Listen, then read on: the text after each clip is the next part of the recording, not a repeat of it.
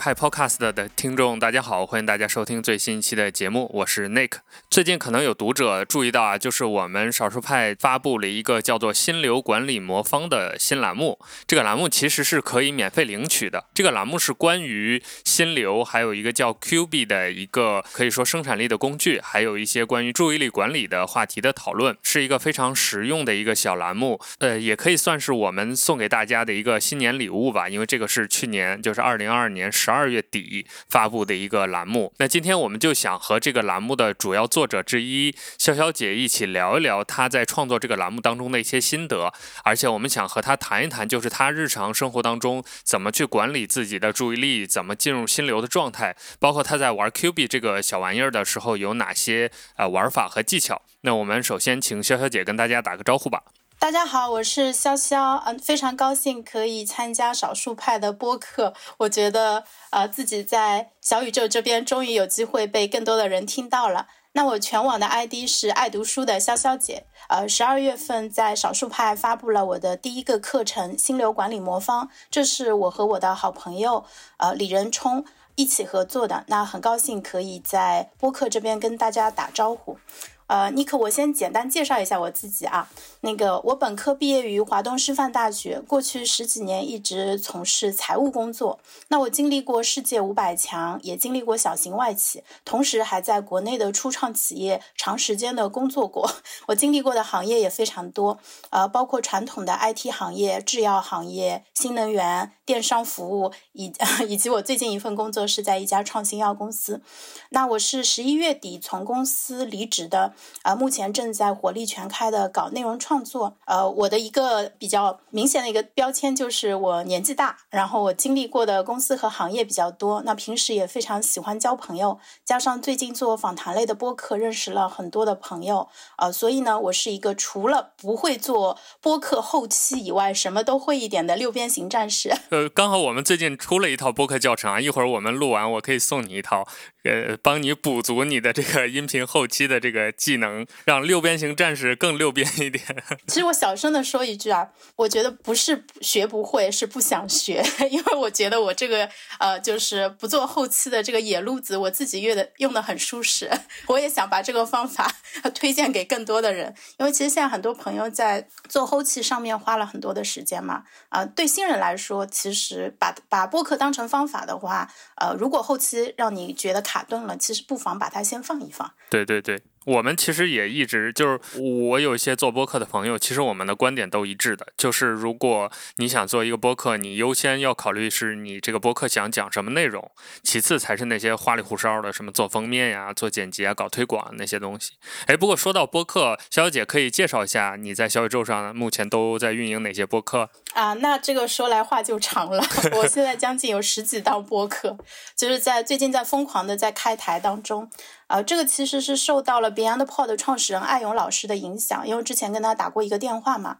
他原来是传统的媒体人，后面经历过呃微博啊，还有就门户网站，包括现在做 MCN，嗯，他自己也是个非常狂热的播客爱好者。然后他跟我说，他是用做呃。台的思路在做播客，所以呢，他现在主理的很多播客都是非常垂的。那我觉得这个思路非常的好，因为我自己因为兴趣爱好比较广泛嘛，就是你可能发现我一会儿在聊英语，一会儿在聊个人成长、拖延症，然后又在帮大家找对象。如果把所有的东西都混在一起的话，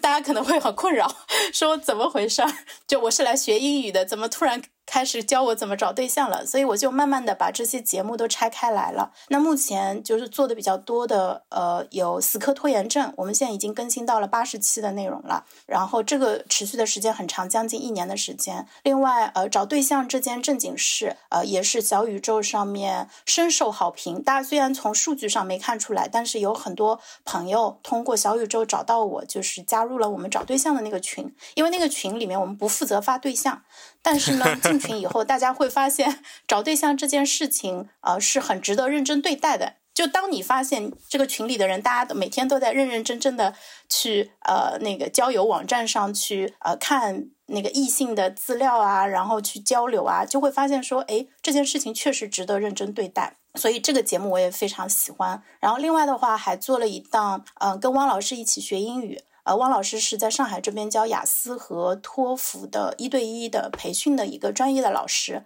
啊。然后我也是在一次在得到高研院的线下活动中偶遇他，我是去蹭课程的，他是高研院正儿八经的，就是呃那个学生啊，所以就那一场正好他是主讲嘉宾嘛。然后我对他的这个教学理念非常感兴趣，他当时说的是像学艺术一样学英语，我马上就觉得这个太好了。然后呢，我就去搭讪他了，所以邀请他。跟我做了一档节目，也差不多更新了七八期的内容。呃，另外还做了就是《少年心事当拿云》，这是我给高中生和初中生做的节目。因为现在小朋友压力比较大嘛，就希望说能够有过来人，不管从呃心理疏导方面，还有这个学习方法，以及说对人生经验方面，能够给到他们一些建议。呃，然后最近还开了一个台，是叫美团的观察者们。因为我自己非常喜欢美团，我的人生梦想是，呃，我希望将来有机会能够采访到王兴。怎么样才能做到这一点呢？我觉得把这个播客作为方法，三年以后说不定有机会能跟王兴对上话。因为现在就按照六度人脉的一个原则嘛，其实我跟王兴之间可能中间也就隔了一两个人，对不对？有道理。把这个消息悄悄的递到他那里，其实并不是那么难啊。嗯，所以我觉得未来可期。嗯。嗯，我觉得其实你做这个播客的这个整体的思路是一个，我觉得蛮健康的一个状态。就我一直觉得，大家既然说播客某种意义上就是一个音频的博客，那大家就应该像写博客的这种方式来对待它。就是说，如果你有一个呃比较垂直的主题，或者有自己擅长的一个领域，那就开一档节目，然后去往深去钻研，或者是在内容方面有一些自己的想法和创作。呃，不过说到栏目，刚好我们。今天就是从你写的这个心流管理魔方这个栏目谈起的嘛，那就跟我们简单介绍一下这个心流管理魔方到底是在讲什么吧。其实这个栏目我也看了啊，挺有意思的，有很多实用的技巧，在这儿也可以跟大家简单的提一提。这个栏目它的缘起，我要么从头开始给呃大家讲起。好好。呃，因为它最早其实我是呃，因为先接触到了 Q 币呃，然后后面的话就是我用的非常的好，所以后面。正好想把心流这一块好好的写一下。我们当时我跟冲叔两个人定的目标野心也比较大啊。我们想的是说，呃，在中文互联网领域，就是呃原创的关于心流最好的内容，我们希望能够。呃，呈现给到大家，因为心流这个呃概念，其实是一九七几年那个米哈里切克森米哈赖他就已经提出来了，呃，但是真正就为大家所知，其实也就是这几年的事情啊，而且它的这个普及率其实是比较低的。呃，我最近在小宇宙上也看到有呃一些节目啊，或者一些主播就开始介绍心流啊，那听上去就是他们哎最近才发现心流，所以的话，像一个这么好的一个概念。呃，没有能够进入公众的认知，那就说明在学术界跟大众之间其实有一个非常长的一个时间差。就我们现在虽然说信息流动的速度非常快，嗯，但事实上还是有一些很好的东西，可能在学术界已经呃讨论的很多了，甚至说已经达成共识了，呃，但是它没有能够进入到。呃，通俗的文化当中去，没有变成每个人都耳熟能详的一个概念啊，所以我们也很荣幸有机会说通过少数派这样一个专业的平台，呃，去向中文互联网的读者们去发布这样一个内容。那我当时买 Q 币的话，呃，是二一年十一月份买的。就说来也巧啊，我是在少数派看到呃 Cino 发的一篇文章。那他当时那篇文章讲的是说，他用了将近九百多个番茄钟以后，就他有哪一些的收获。让我当时想，我我是很容易被这种文章给。影响的，对我看完以后，我就觉得我也要像他一样搞九百个番茄钟，因为之前可能也有也知道番茄这个概念，然后也知道要怎么样去专注嘛，啊，但是看了那篇文章以后，我第一反应是先去找工具，差生文具多嘛，对，所以我就去呃淘宝上搜了一圈，结果呢，我就搜到了 Q 币，然后呢。看了一下介绍，它的功能应该是我需要的。那 Q B 可不便宜啊，它的价格应该是将近一百四、一百五左右，然后我就买了。那买回来以后，我就发现这个计时器有点好用啊，我就把它放在办公室里面。就是每天上班，对吧？这个做好准备工作以后，我就啪嗒一下摁一下它的大按钮，然后就开始提醒我做正事儿。后来我在家里也买了一个，有些朋友他会随身携带嘛，但是像我这样的人，我就我这儿也一个，那儿也一个。那今年它出了新版以后，出了二 S、一 S 还是二 S 啊？感觉升级有点大，又买了一个，所以我一共有过三个 Q 币。那第一代白色的，我后面就送给我同事了，就他们家有个二年级的小朋友，所以我在写这个课程之前，我就已经是 Q 币的重度用户了，我整整用了一年多的时间，然后而且我在 Q 币它内部有个积分系统嘛，就是它会累计你的专注时间，然后会告诉你。它内部的激励机制做得很好，呃，因为我我也比较喜欢游戏化的概念嘛，比如说你同步一下数据，它那个曲线会。一下子拉上去，然后会再跟你说你升级啦，就跟打游戏的时候就有一个视觉的效果，给你撒个花什么的。呃，我觉得这个其实是做的很好的，就很快就就我也就在这个课程发布之前，我达到了他们的满级。嗯，所以我我我自己觉得我是比较适合呃向大家介绍 Q 币的人之一。然后呢，因为它硬件跟软件我都挺喜欢的，所以呃我自己又很喜欢交往，所以我就去搭讪它的创始人老 Q。那 Q B 现在创团队其实比较少，他是几个合伙人。老 Q 是负责产品和内容输出的，就是他其实应该加了几千个 Q 币的用户了，所以我就动用了我的社交技能啊，对，那时候没有现在 六度人脉启动，对对，不，那个时候没有现在这么厉害，我就去硬搭讪老 Q，那老 Q 其实很忙，而且他有那么多用户嘛。我只是其中一个，但我们还是断断续续聊了几次。我经常会跟他提需求，呃，但是产品迭代嘛，大家知道也是需要时间的，所以在被他拒绝的过程当中，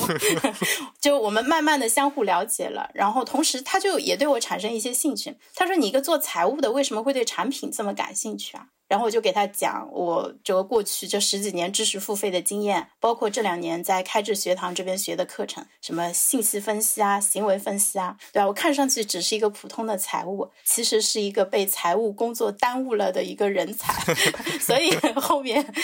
才会有这个呃深度定制的一个课程，就是心流跟 Q 币是属于，我觉得就是如果没有 Q 币的话，有可能没有那么好的一个载体，就是大家在执行过程中可能就会有点困惑，说我到底该怎么弄，对吧？我用手机自带的计时器呢，还是用滴答的啊，或者用其他的什么各种各样的软件啊之类的？这些问题看上去都是小问题啊，但是我自己知道，就是当用户没有一个很清楚的一个指引的时候，他其实就是会在这种小问题上卡住。而且不只是少数派的用户是这样，其实很多人都是这样，就是他总是在想有没有更好的工具。他在找工具的过程中，可能反而会忘掉了自己就是最初想要达成的目标是什么。没错，没错，少数派的用户应该是最懂这个的。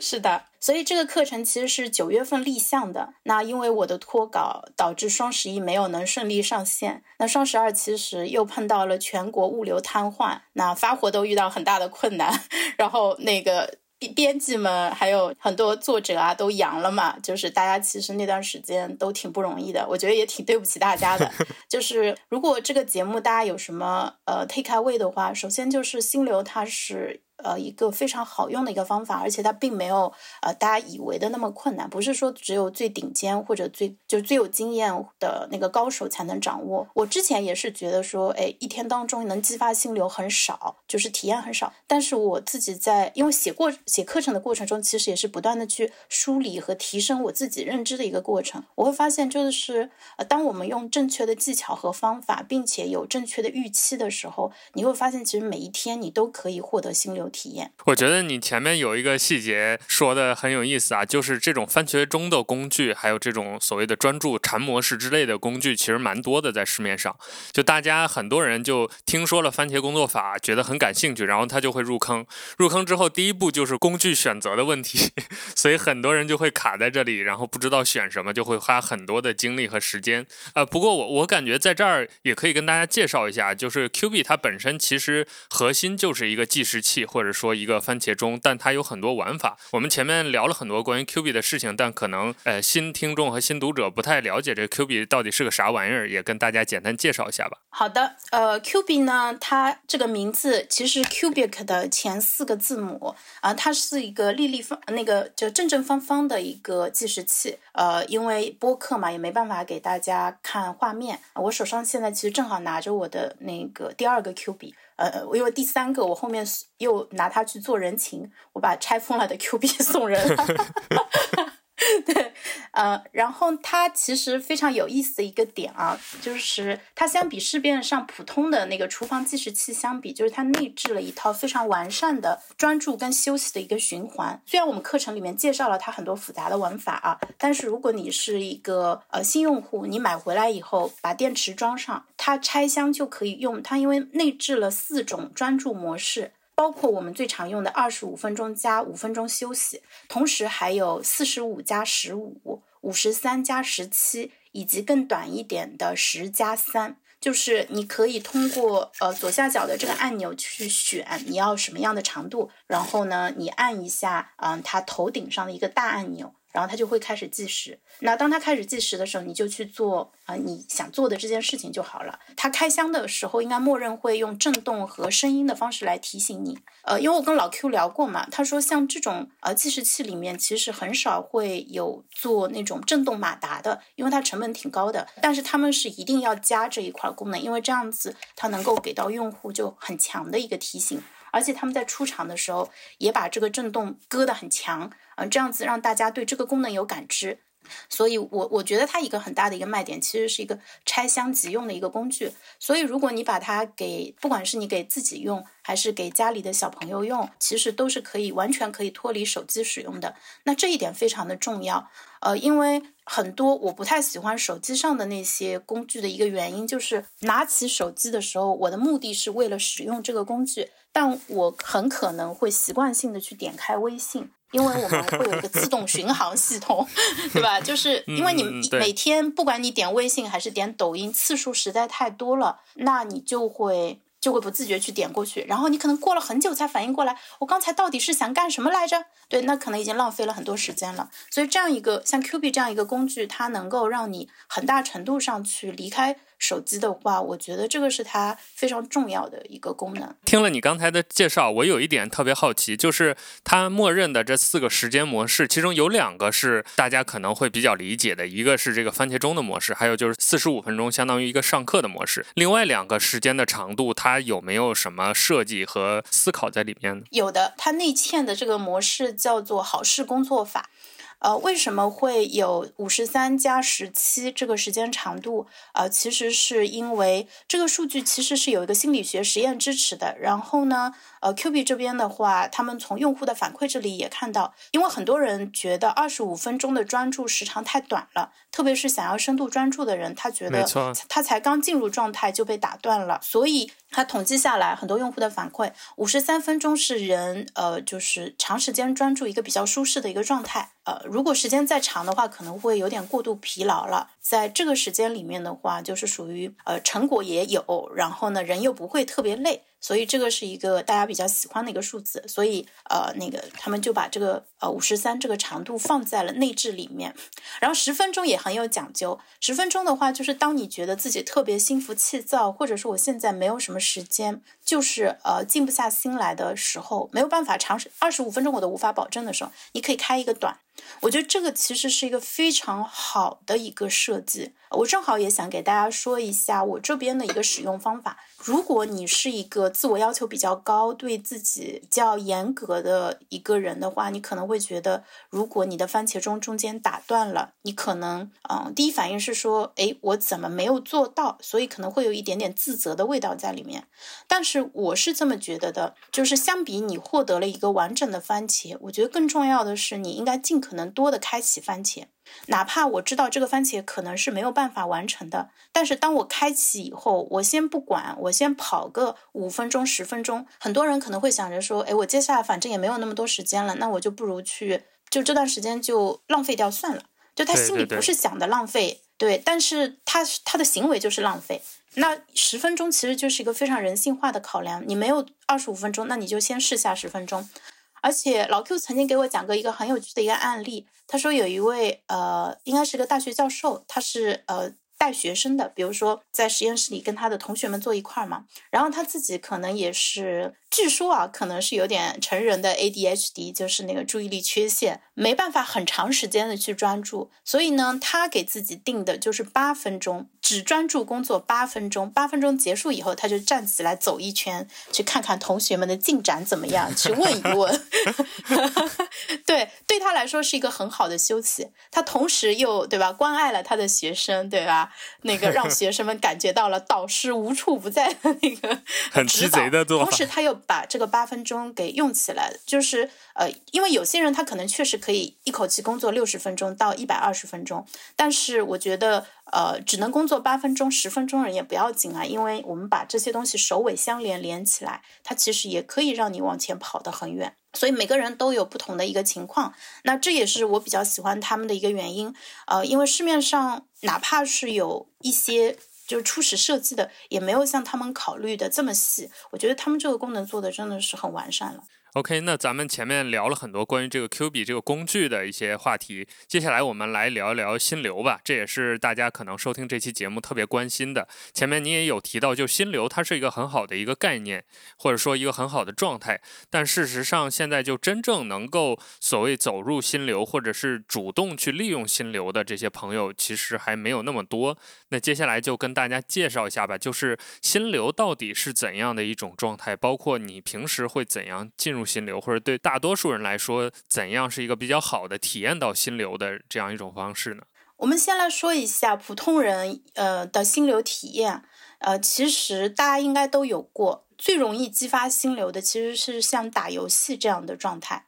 就打游戏的时候，它进入的不是我们那个鼓励那种那个深度心流的状态啊，但是它是非常容易激发你的浅度心流的。呃，不管你是去打那种对战类的游戏，或者是这种呃开车啊那种，就是你会很容易感受到全身心投入其中的那种状态。这个其实就是心流。所以呢，大家不要觉得这个东西离我们很远啊，其实我们可能体会过。不是之前我听好多人说，他们打一个游戏叫文。明对吧？就开一个局，一抬头发现天亮了。抬头天亮了，对对对。对，这个其实就是你完全的沉浸其中了。那如果我们在工作跟学习中都能有这样的一个状态的话，呃，其实我们的这个效率会提升很多，而而且本来可能没有那么喜欢的事情，嗯，它也会让你能够更加的乐在其中。那游戏之所以能做到这一点的话，其实是因为游戏公司聘请了很多这种呃专门设计游戏体验的专家，包括心理学家、行为设计的一些专家，对吧？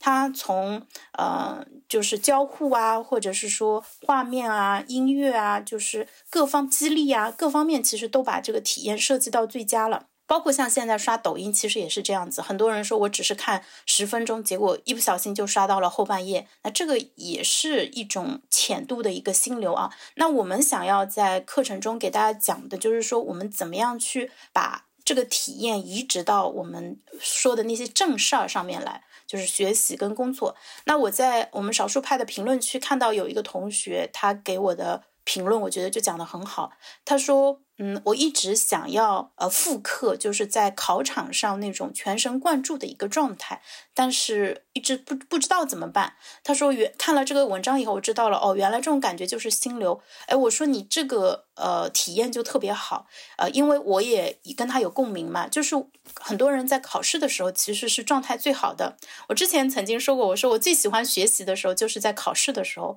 因为你在考场上不管这个题你会做还是不会做，你那个时候其实。整个人是比较兴奋的啊，然后的话，呃，就是当你把能把题目做出来的时候，其实是非常快乐。那个时候是确实是非常呃专注的一个状状态。所以的话，在工作当中其实也是可以做到这一点。只不过我们现在啊，因为我们工作其实有两两块问题啊，工作跟学习都有两块问题。一方面的话，就是你有一个大的目标。呃，但是这个目标可能跟你现在手上要做的这个事情，它的关联没有那么大。然后另外一方面的话，就是嗯，我们现在其实呃所处的这个环境啊，呃，因为我就拿呃工作的人来举例啊，我们这种知识工作者，其实我们并不是像流水线上的工人，就像卓别林拧螺丝，你必须每一下都要拧，对不对？但是我们知识工作者，其实我们在电脑前有很多的时间，你可以说是在摸鱼。或者是说在被分心，呃，如果有老板对吧，坐在你边上盯着你的屏幕，你的效率当然会更高啊，但是你整个人会感觉非常的不爽，就像被监视一样。但是在缺乏那个外部监督的一个情况下，其实我们这么多年来，其实已经慢慢的养成了一些不太好的一个注意力使用的一个习惯，那这就导致大家可能白天的时候。呃迟迟无法进入状态啊，或者说明明说需要专注的时候，但是还是会习惯性的去看那个社交的媒体或者是。这种即时通讯的一些工具，呃，甚至大家会说，哎，我现在有点紧张，或者这个事情很着急，那我先聊会天，舒缓一下自己的心情吧，啊，所以这个都是非常常见的问题。那，呃，心流管理魔方里面提出的这个方法，其实就是帮助大家，呃，把注意力放在你该当下该做的这个事情上，然后通过隔绝外界的一些干扰，同时通过一些。呃，巧妙的方法，比如说对任务进行拆解，以及呃，去对它进行一个更加细致的一个在脑海中的一个构思，然后呢，就是帮助我们能够比较轻松的。进入到那个心流的状态当中去，它有点像你在高速路上开车，就是当你是新手的时候，你会非常的紧张，对吧？握着方向盘，整个人手臂都很僵硬。但是当你是一个熟练的司机的时候，其实你轻点油门，这个车就会开得很快。那这个是我自己比较喜欢的一个比喻。对，而且说到游戏的话，确实，就我们之前，包括我自己也写过一些，比如类似于这种能帮你进入专注状态的音乐推荐，其中就会推荐很多游戏的这种原原声音乐，因为游戏在设计的时候，它其实就在刻意的引导玩家沉迷、陶醉在里面，花时间去游玩，去保持专注，所以游戏的音乐往往都是那种 BPM 选的非常的精准的，它能让你保持一个舒缓的或者律动或者节奏，然后与此同时。你的注意力会牢牢的被吸引在这个剧情啊或者画面上面。呃，我好奇的一点是，除了游戏这种感受之外，大家体验心流会有什么不同的感觉吗？就每个人跟心流的状态是一样的吗？这个有有有有什么东西可以衡量吗？这个的话，像米哈里他们其实就是做过很多的实验，而且心流在呃学界也是一个比较受欢迎的话题嘛。就是世界各地其他很多高校的研究者也做过相关的一些。实验，嗯，那个我们概括一下的话，就是不同类型的活动，它激发心流的难度是不一样的。呃，游戏啊，呃，看电影、看小说说这种，其实都是比较容易进入心流的。另外，刚才我漏说了一个点，其实运动也是比较容易进入心流的，特别是舞蹈和唱歌。那个，如果你喜欢跳舞、喜欢唱歌的话，你应该能够感受到，就是那种全神贯注，然后觉得自己。特别棒的那种感受啊，因因为心流还有个很大的优点，其实就是它被称为人类的最优体验啊。我们稍微说一下它背后的一个原理啊，就是当你完全沉浸在这个事情当中，你其实是没有多余的脑力，你去进行自我评判，你不会说，哎，这这这个音我唱高了，或者说这个舞动作我跳的不够好啊，或者怎么样，就那个时候这些东西都被关掉了啊，你你就不会自我评价，你不会在意说别人眼里你是什么。样子就是你自己会非常的投入，那这也是为什么很多明星对吧？他可能在电视剧跟电影上赚到了很多钱，但是他还是。愿意去演话剧的一个原因，因为在话剧的舞台上，它更连续、更完整，也更容易体验到心流。包括像现在就是呃脱口秀演员啊，就是他们很多人会说，哎，今天场子炸不炸？呃，其实也是跟他自己的，因为他如果特别投入的一个情况下，那很有可能就是跟现场的观众一起进入到一个就是非常入迷的一个状态。这个呃，在心流这一块，其实也有人研究叫集体心流。但是这个我们在课程里面没有展开啊，我们说的其实更多还是个体的。那你说到就是不同的人的心流有什么不一样，这一个我还真的没有特别大的一个发言权。嗯，但是我们就是查资料也好，以及我们问了身边的很多人的话，其实最大的一个区别，首先是你知不知道有这个东西存在。啊，因为心理学上面 也很有意思的一个现象，就是说，呃，如果你能够准确的描述，然后并且呢，发现，哎，其实这个概念早就已经存在，已经有别人研究过了，你就更加容易去使用或者去应对。比如说像我们之前说的习得性无助，或者是像自我效能感的一些关键的要素，就是我们可能在自己的经验当中也模模糊糊会有这样的感觉啊，但是可能就是会讲的比较啰嗦，或者我知道但我说不出来。但是实际上你会发现啊，因为心理学其实是一个描绘人的一个学科嘛，你会发现其实呃有很多人已经把这个总结工作给做好了。你去看它的定义的时候，你发现对对对。这就是我现在所正在经历的，或者说是我曾经遇到过的。然后你知道了这个概念以后，你就知道了说，哎，针对这一个问题或者这一个现象，有没有好的应对方法？然后这个时候，呃，你的经验才真正的能够更好的去应对起。就利用起来。OK，那下一步就是怎么进入心流的这样一个问题啊，就可能更复杂、更详细的方法，大家可以去读这个专栏里面的具体的介绍。你今天潇潇姐能不能跟大家介绍一些比较简单的方法？就是可能我们听众朋友听到这儿就很跃跃欲试啊，我相信大家一定是这样的，就是想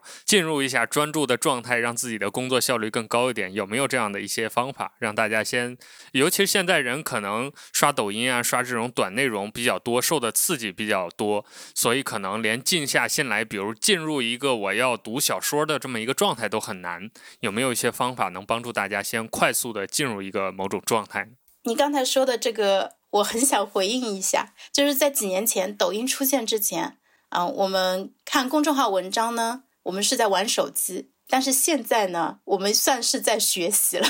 因为你能够看一两千字的文章的话，就已经算是你有比较好的一个 阅读能力和那个就保持注意力的一个能力了啊。那怎么样去快速的去体验到一个心流？嗯，我觉得首先的话，你需要有一个目标，呃，因为心流里面有个非常重要的一个概念，叫做技能和挑战的一个平衡，就是你需要有一个挑战，那这个挑战其实就是你想做的事情，那能够让你嗯比较轻松的进入到心流状态的话。这个挑战它不能太难，也不能太简单。就如果太简单，你会觉得它很乏味，不值得去做；如果太难的话，那我们可能很快就会进入比较焦虑、紧张的一个状态。所以你要找到一个恰到好处的一件事情。那这个事情的话，可以通过各种方法来，比如说你把手上要做的大任务进行拆解，把它拆到一个恰到好处的颗粒度。那这个事情可能正正好好，呃，是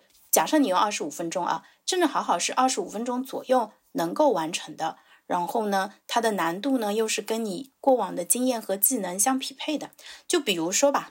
呃，因为听播客的朋友应该有很多也想做播客嘛，我们就拿嗯，就是你做自己的第一期播客来举例子。那很多朋友他会卡在说，哎，我到底要怎么样去做呀？或者说，一想到说要做后期，或者还要做封面，还要做各种各样的设计啊，什么就感觉头很大，对不对？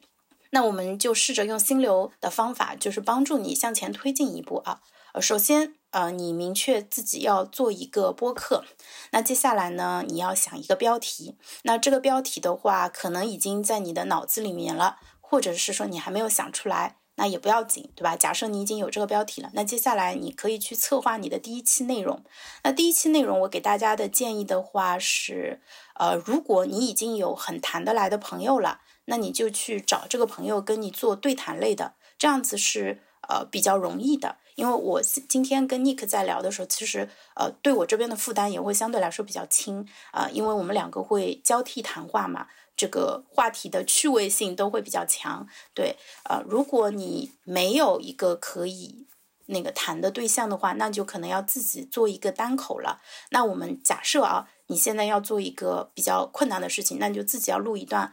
三十分钟的内容。那呃，如果你没有任何的经验，对吧？之前没有直播过，也没有这样长篇大论的演讲过，你做三十分钟是很难的，他可能会把你给难倒。我们就。那个在课程里面其实讲到一个方法，我们就是要对这个任务进行一个拆解。那拆解的话，它会分成几个部分，简单来分啊。第一个，你先要准备一下你的文稿，呃，因为新手上路的话，你带着文稿，相当于是你带上了游泳圈，啊，这样子是比较安全的。而不会出现说，我就即兴去讲，讲到一半，讲了一分钟，哎呀不行，这个我要掐掉重来，呃，这样子很容易断片儿。对，很容易断片，所以你最好是给自己准备一个相对比较完整一些的文稿是比较容易的。但是，呃，三十分钟的文稿的话，你可能 要准备一个三千到五千字啊。那这个事情，这个创作对你来说又变成一件有难度的一个事情了，对不对？不要紧，我们继续拆。怎么样把这个文稿给写出来呢？那可能按照你的原来的写作的能力的话，你可能要两个小时才能把它写好。但是你你说，哎，我没有那么多时间，我现在只有三十分钟时间做这个准备，我怎么办？那不要紧，你先把大纲写出来，对吧？写大纲其实花不了多少时间，你可能花个三到五分钟就写完了。写差了不要紧啊。啊，然后呢，你接下来再去往这个大纲里面去填内容。那呃，一个二十五分钟的专注时间，可能就够你写大纲中的其其中一个点，那也可以。其实呃还有一个比较好的做法，就是你可以去呃向自己提问，去问到。呃，五到八个你自己感兴趣，然后你觉得听众也比较感兴趣的一个话题，你把这些话题先列出来。那这个其实就是一个小任务，我们只做容易的事情啊。呃，在我做写这个课程的过程中，包括我做播客的内容中，我学到一个非常重要的一个点，就是柿子一定要挑软的捏。你什么事情？能做到你就做，呃，做不到的事情就暂时先放一放，但是不要因为这件事情去阻碍你去做下面的事情，嗯，所以当我就是不断的进行任务拆解的时候，我就可以，比如说写大纲这件事情，你经验很足的话，你可能五到十分钟就能写出来，但是你呃不是很熟练的话，你可能需要二十分钟，那你就。这二十分钟的时间，你就专心致志的去写大纲。等你写完以后，对吧？这个计时器也差不多响了，你会发现说，哎，自己这二十分钟还挺有成效的。你如果不做这样的一件事情的话，可能这二十分钟你看看手机，对吧？聊聊天，或者说呃刷刷其他的软件，可能也就过去了。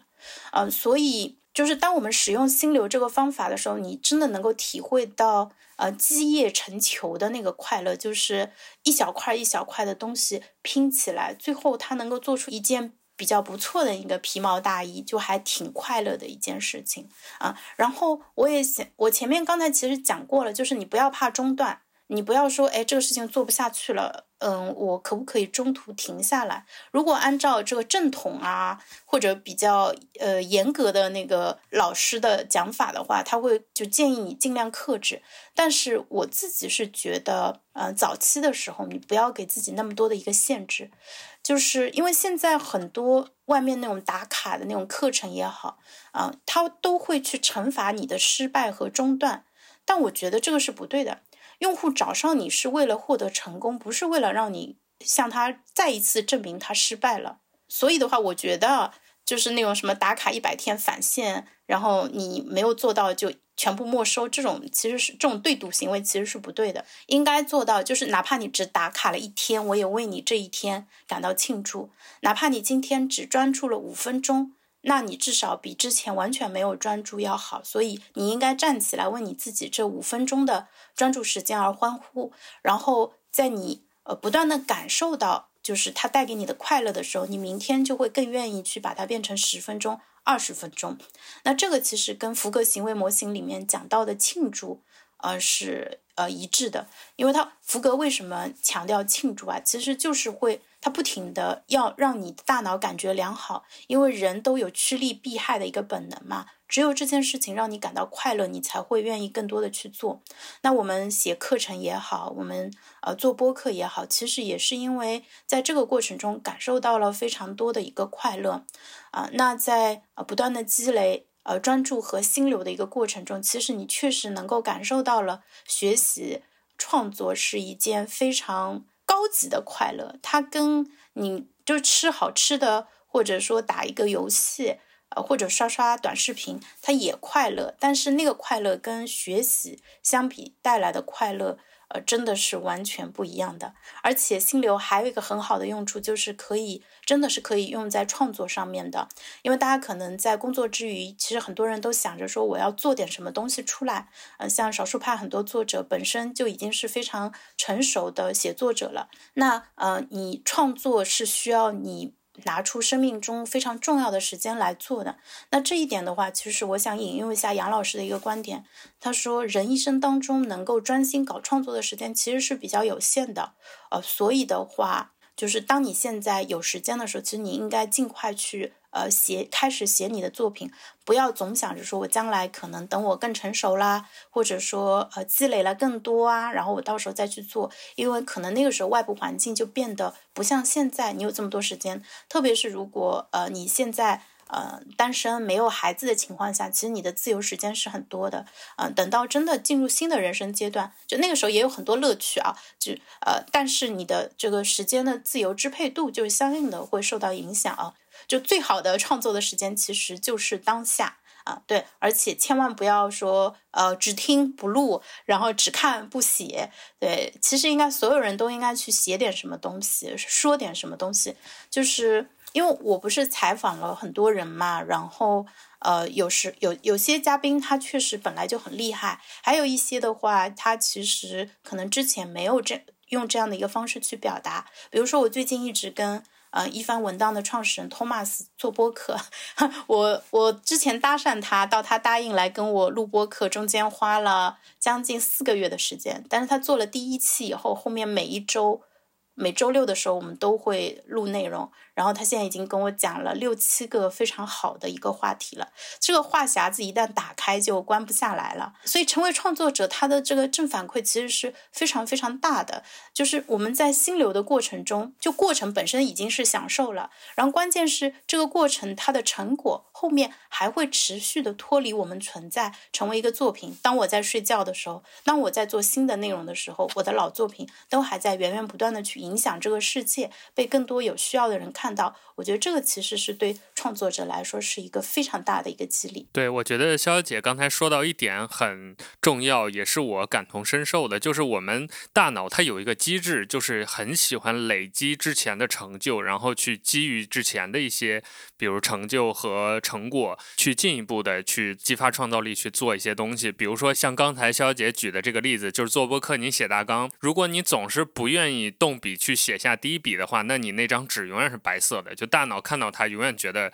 上面是一片白，很无聊。但只要你写了，哪怕你就写了三行，第一点、第二点、第三点，第二天你再回来看这张纸，你的大脑就会不自主的去想这三点怎么去补充它，怎么去完善它。所以慢慢的，只要你肯投入时间，这样一个可能只有三句话的一个大纲，它也会慢慢变成一篇三千字、五千字的一个逐字稿。这是一个很切实际而且很有效的一个方法。那在这个过程当中，想问潇潇姐，就是。你有没有用 Q B 来辅助你做一些事情，或者说 Q B 在你前面提到的这些方法过程当中，它起到了一个什么作用呢？Q B 它起到了非常大的作用，就是呃，其实我自己是比较爱玩的一个人，就特别是之前上班的时候，比如说呃，你进到办公室以后，理想状态是当然你什么包放好，电脑开好就坐下来嘛，但有时候经常会呃，可能半个小时或者有个。呃，几十分钟都进不了状态嘛，所以呢，我其实是把 Q B 当成是一个触发器。呃，大家如果对福格行为模型有一定了解的话，你会知道说触发这个东西其实很重要。你摁下 Q B 这个大的那个头顶上这个大按钮，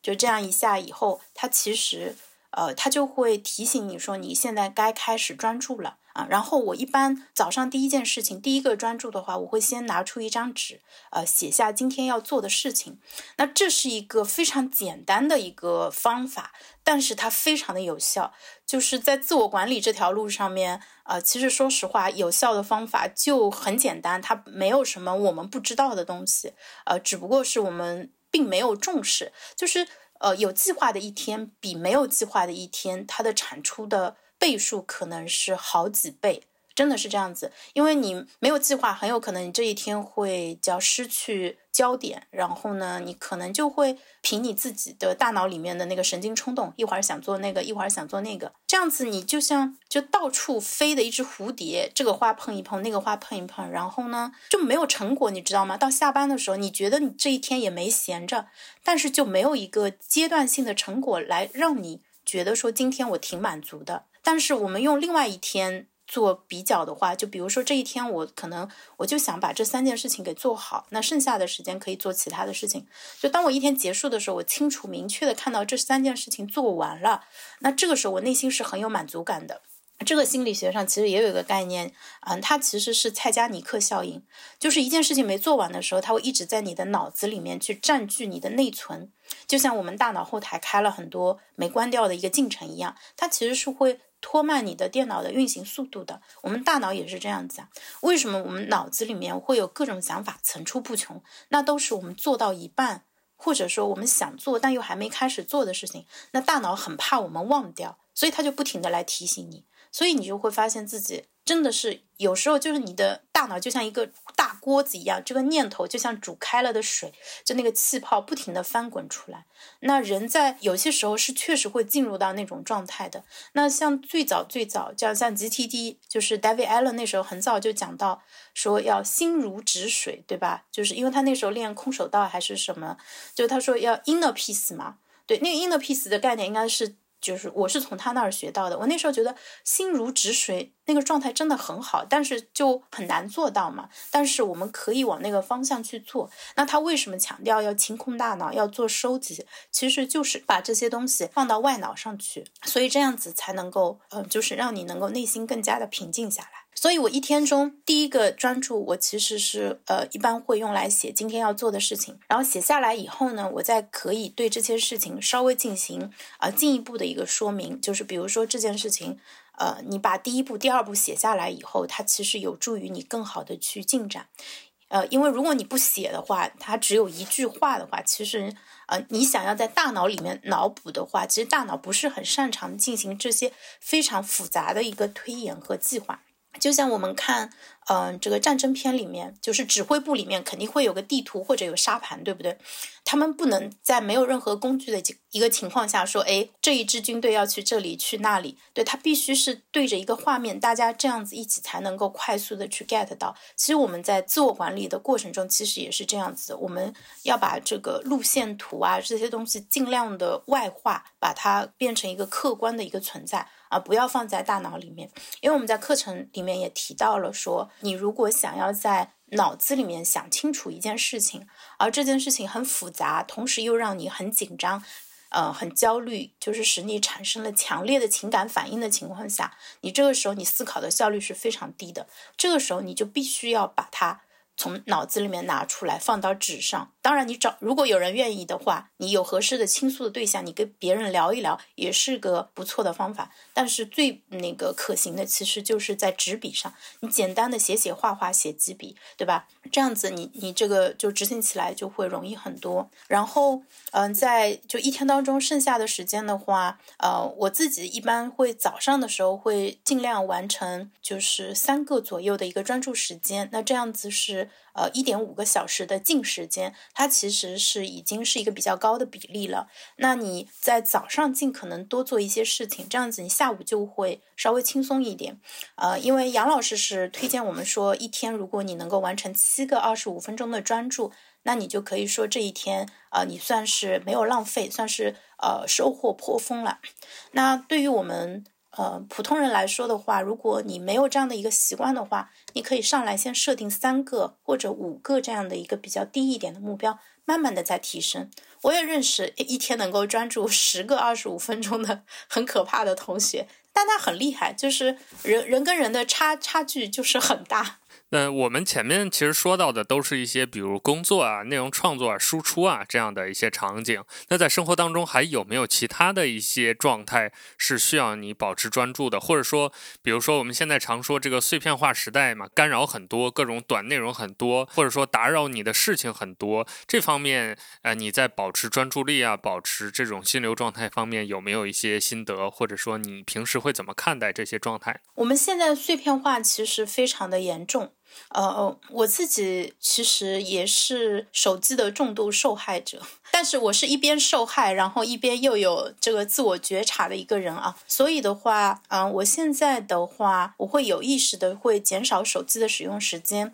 啊。那之前还买过得到的一个心流盒，你知道吗？就可以把你的手机锁起来的那一种，就是锁在里面，不到时间不能出来，但是那个也不知道放哪里了。我现在因为我自己不看短视频，然后呃，所以像手机上那个呃抖快啊这些，我基本上是不看的。然后 B 站看的也相对来说比较少，我的时间黑洞就少掉了两块嘛。啊，如果你就是很容易被这些干扰的话，你可以试着把它们给删掉啊。然后其次的话，就是如果你在电脑上，呃，就是喜欢在不停的网不同的网页上去看来看去的话，呃，有一些小的插件，那个插件我是这样用的，呃，我下了一个 Extension Manager，就是插件管理器。然后呢，当我需要专注的时候，我就把那个王炸式的那个屏蔽工具给打开，就是让它起作用。这样子，我什么网页都开不了。哦，它会阻拦你的所有行为，是吧？呃，它会阻拦，就是你可以在里面自由的添加各种网页，比如说我爱看的篱笆论坛啊，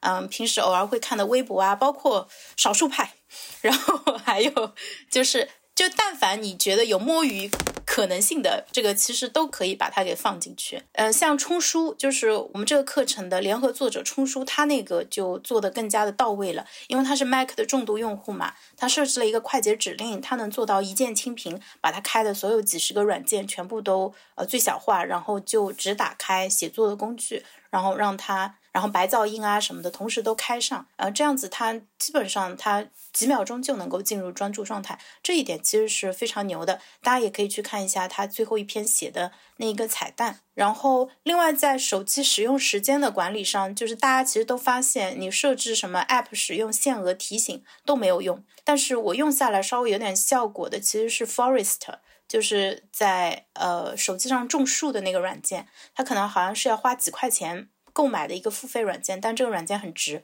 我我我推荐大家购买。就是我现在研发出来的用法，其实就跟刚才讲到说你可以中断一样，就是当我想到我要用 Forest 时的时候，我就马上开一个种树，哪怕我过五分钟马上要扫码进呃一个商场，我都会先开。然后呢，那个后面到。几分钟过去了，你要扫码的时候，他会问你说要不要杀死这棵树？那没办法啦，我只能要杀，因为那个时候要扫那个绿码嘛。但是我不把死掉的树当成是我的失败，而是我成功的一个证明，因为我没有浪费掉我每一次想到要种树、想到要离开手机的那个冲动。不知道我有没有讲清楚啊？就是说，大家可能会觉得你。种了一片活的森林，一片郁郁葱葱的植物，这这才才算是胜利。但是我们很多时候可能会想到说，呃，这个现在时间不是很够，要么我就不做这件事情了。但是我的做法反而是跟他反过来的，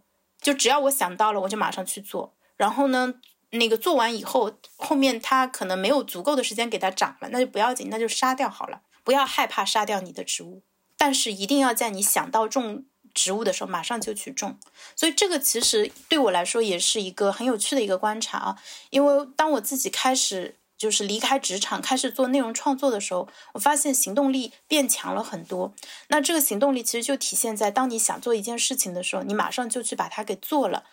那这个其实就是应付拖延症的办法。因为我们也在做拖延症相关的干预嘛，那说起来非常简单，简直没有任何商业秘密可言。拖延其实就是不行动嘛，那它的反面是什么？你只要行动就好了，就你拖延的东西，你就行动起来就好了。所以你想要放下手机的时候，你就把手机放下就好了。而不是说，哎，我好想放手机，但是我又在滑。当你出现一个正向的一个念头，你去牢牢的抓住这个正向的念头，马上行动起来，那你后面就会产生更多的正向的念头。当你出现一个呃提醒，或者说告诉自己你不要这样的时候，你马上能够停下来。那这个其实也是一个自我增强的一个回路，因为后来可能你呃脑海中出现那种正向的对你有利的念头会越来越多。然后，而且你的行动力也会越来越强。然后你行动的过程中和那个结果，你都会觉得天呐，我真的是一个好有行动力的人啊！那这种你的自我嘉许，以及别人看到了你的行为，他也会觉得你很棒。那这样子，他会给你带来一个巨大的一个推动力，然后帮助你就哎发现好像也不拖延啦，行动力也变强啦，很多想做的事情都能做成了。除了刚才提到的这些方法之外，有没有一些会刻意去锻炼自己这种专注力啊，或者是摆脱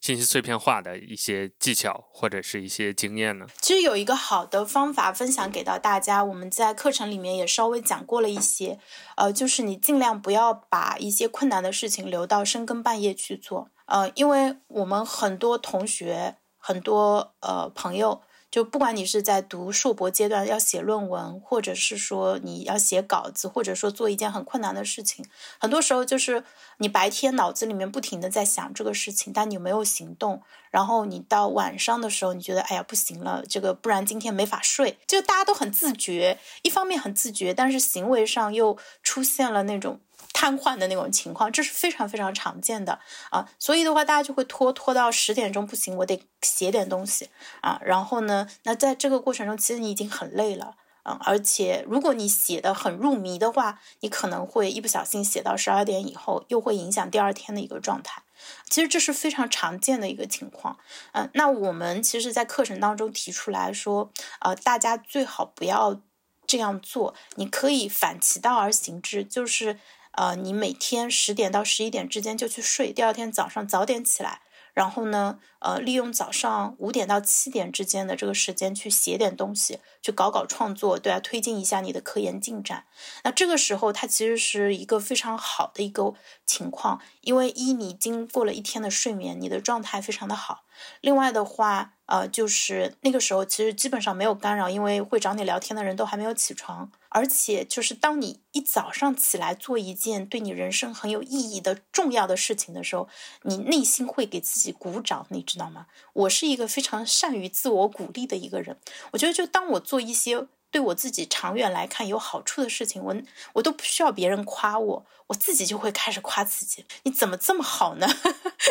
当然，别人夸我就会更开心啦。事实上啊，很多人他会习惯自我批评。嗯，我不知道是不是因为我们成长过程中家长对我们要求太严格了，或者是什么样的一个原因，大家对自己的要求很高，但是又很难表扬自己，老是批评自己，觉得自己做的不够好。但是自我批评它其实是没有什么用的。就是我觉得。我们生活在这个社那个社会里面，其实呃也都有很多不容易的一个地方啦。就是如果你还对自己特别严厉的话，呃，那这个被批评的这个自己就实在太可怜了。而且他可能不会出声反驳，但是他会消极抵抗。对，就是所以呃，当我们说到像呃专注力啊，或者拖延啊，或者包括睡眠问题的时候，其实有一个非常重要的衡量指标，其实是自信。就是当你爱自己的时候，你的自信心会提升，你做很多事情，你都会更加有安全感，也会敢于去探索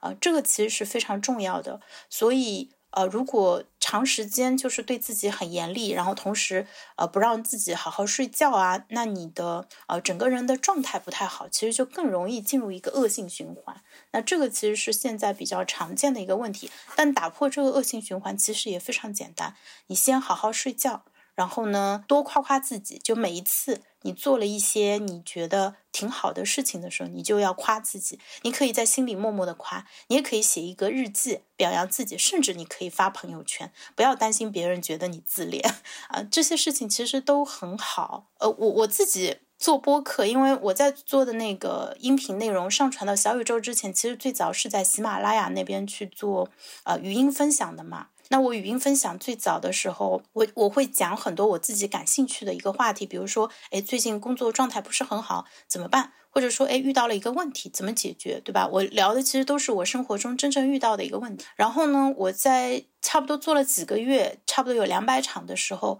我就意识到了，说在这个过程中，不仅是表达能力的提升，思路变得更清晰了，而且你对整个人的自信也是有一个很好的提升。所以，声音也是一个非常好的一个疗愈的一个方式。有有些朋友会说，哎，潇潇，你声音挺很好听。我说你的声音也很好听啊，我觉得每个人声音都很好听，但是很多人会觉得自己声音不好听的原因，是因为他没有听习惯。他听的太少了，他如果听的足够多，没有人会不喜欢自己，因为我们本来就是非常愿意喜欢自己的，只不过我们可能现在你的那个环境，他没有鼓励你发展出自恋，对吧？我们从小到大成长的过程中，大家都觉得自恋不好，但实际上健康的自恋和自我尊重是非常必要的。我分析过啊，为什么说呃做直播做多了人会变自恋啊？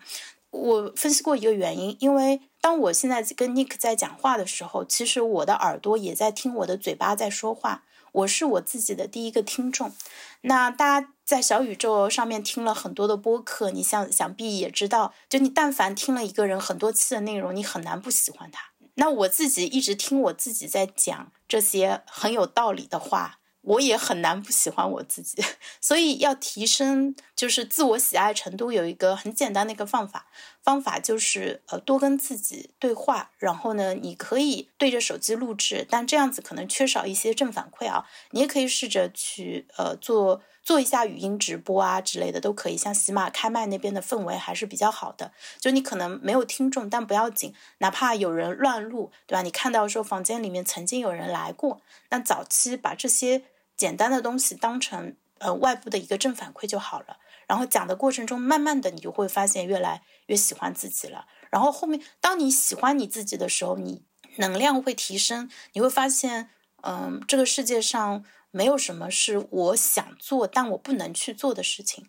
对我肯定能去做。那我的能力如果还暂时够不到的话，那不要紧，我可以通过提升能力，但这很慢。提升能力是需要时间的，但我也可以通过降低目标，对吧？我把目标稍微降的低一点，我先够到我现在能够到的这个水平，然后再慢慢的往上。那这样子，这个阶梯式的一步一步上去，你会发现说，每一天你都会过得更加的开心，而且更加的有成果。感谢潇潇姐今天的这个分享，我感觉非常充实，而且很有意义，给了我们很多正向的一些思考。我觉得，包括我自己，其实因为我是就前面提到我是成人 ADHD 的，所以我一直在研究关于专注。还有心流，就类似这些概念和方法论。因为我自己就是一个可以说天然的注意力的缺陷者吧，所以我就特别重视注意力的这些培养啊，还有一些保护。比如说，我跟你一样，我也不看任何短的东西，然后我听播客，我甚至都不怎么听半小时以内的节目。就除非他这个选题我特别感兴趣，对，就我会刻意选那些长的东西，包括我也刻意的保持看书的习惯呀，等等。今天听了肖姐的这些分享，我感觉对我也是一个新的思考、新的提升吧。就我也觉得找到了很多新的我感兴趣的，可以接下来去研究的一些点。啊，那最后我想请肖小姐再跟我们总结一下吧，就是这也是我们节目的惯例了。你接下来有哪些写作的计划？包括这个心流管理魔方的这样一个栏目，有没有？一些更新的计划，还有包括你在使用 Q 币过程当中，还有哪些刚才遗漏的、没有提到的有趣的玩法，都可以在这个部分再跟我们讲一讲。尼克，其实你之前写过一个就是少数派会员的一个专题，叫做呃注意力。我当时加尼克的微信，应该就是因为那个专题。那本书我也非常的喜欢啊。然后呃，如果我们听众当中有就是希望能够提升自己注意力，或者说对注意力呃有更深的了解的话，大家都可以去找一下那本书。那本书作者是叫一个叫让什么什么的法国人啊，大家去搜一下，名字就叫注意力。那本书非常的好，它。它里面其实有很多很好的提法，呃，它里面讲到了，他说有一个叫注意力气泡的一个概念，就是当我们在一个注意力气泡里面的时候，我们就在那一个很短的一个时间里面专心做这一小件事情，那这个其实非常的重要，这个也是一个非常呃接地气，并且能够是呃就让我们可以执行的一个方法，因为我们现在身处的这个环境对于我们注意力的掠夺。嗯，跟抢夺其实非常的厉害。嗯，像罗振宇之前提过国民总时间的竞争嘛，那我们，呃，家里所有的电子设备，包括手机上的所有的软件，其实都是在抢夺我们的注意力。那我们一天其实时间是有限的啊，一天二十四个小时，而且很多呃年轻的朋友可能啊现在会。剥削自己的睡眠时间，但是这一点其实是非常危险的啊！我也希望能够借这个节目提醒一下大家啊，尽量是每天十一点半之前睡啊，然后一天睡够七到八个小时。如果你跟普通人不一样，你真的需要很少的睡眠，那不要紧啊。但是普通人的话，七到八个小时其实是必须的，因为我现在是越来越意识到啊，你清醒时间的质量。比你清醒时间的数量要重要，呃，因为你不睡觉，你睡得晚，你看上去好像多了一两个小时的时间，但实际上这一两个小时的时间我们也没有很好的去利用啊，然后而且身体会很累，嗯，特别是当你就慢慢不是二十几岁，进入到三十四十的时候，你会发现，呃，你的体检报告上的提醒事项会越来越长啊。当我们在就使用心流啊，或者是说注意力管理的时候，其实。其实说到底，最后我们要回答的一个问题就是：我们到底要度过呃什么样的一生？就我们想要成为一个什么样的人？因为我一两年前其实有一段时间也是低谷嘛，我当时就在想，我说：哎，人只活这一次，但是我感觉自己没有能够呃充分的去发挥自己的一个天赋，就觉得好可惜呀。那当时不是想着说，哎，我要振作，我必须要搞点什么名堂出来。我我就是觉得有点可惜，其实是那时候是有点心灰意冷的一个状态，啊，但是从去年呃，从二一年十二月份开始，就是从我这一年，就是我在上班的之余去做直播、做语音分享，就到后面就是我们公司裁员，就是当我离开的时候，我那个时候就真的不害怕了，因为我知道自己是有价值的。那这个信心和底气，其实来自于我们自己做过的东西。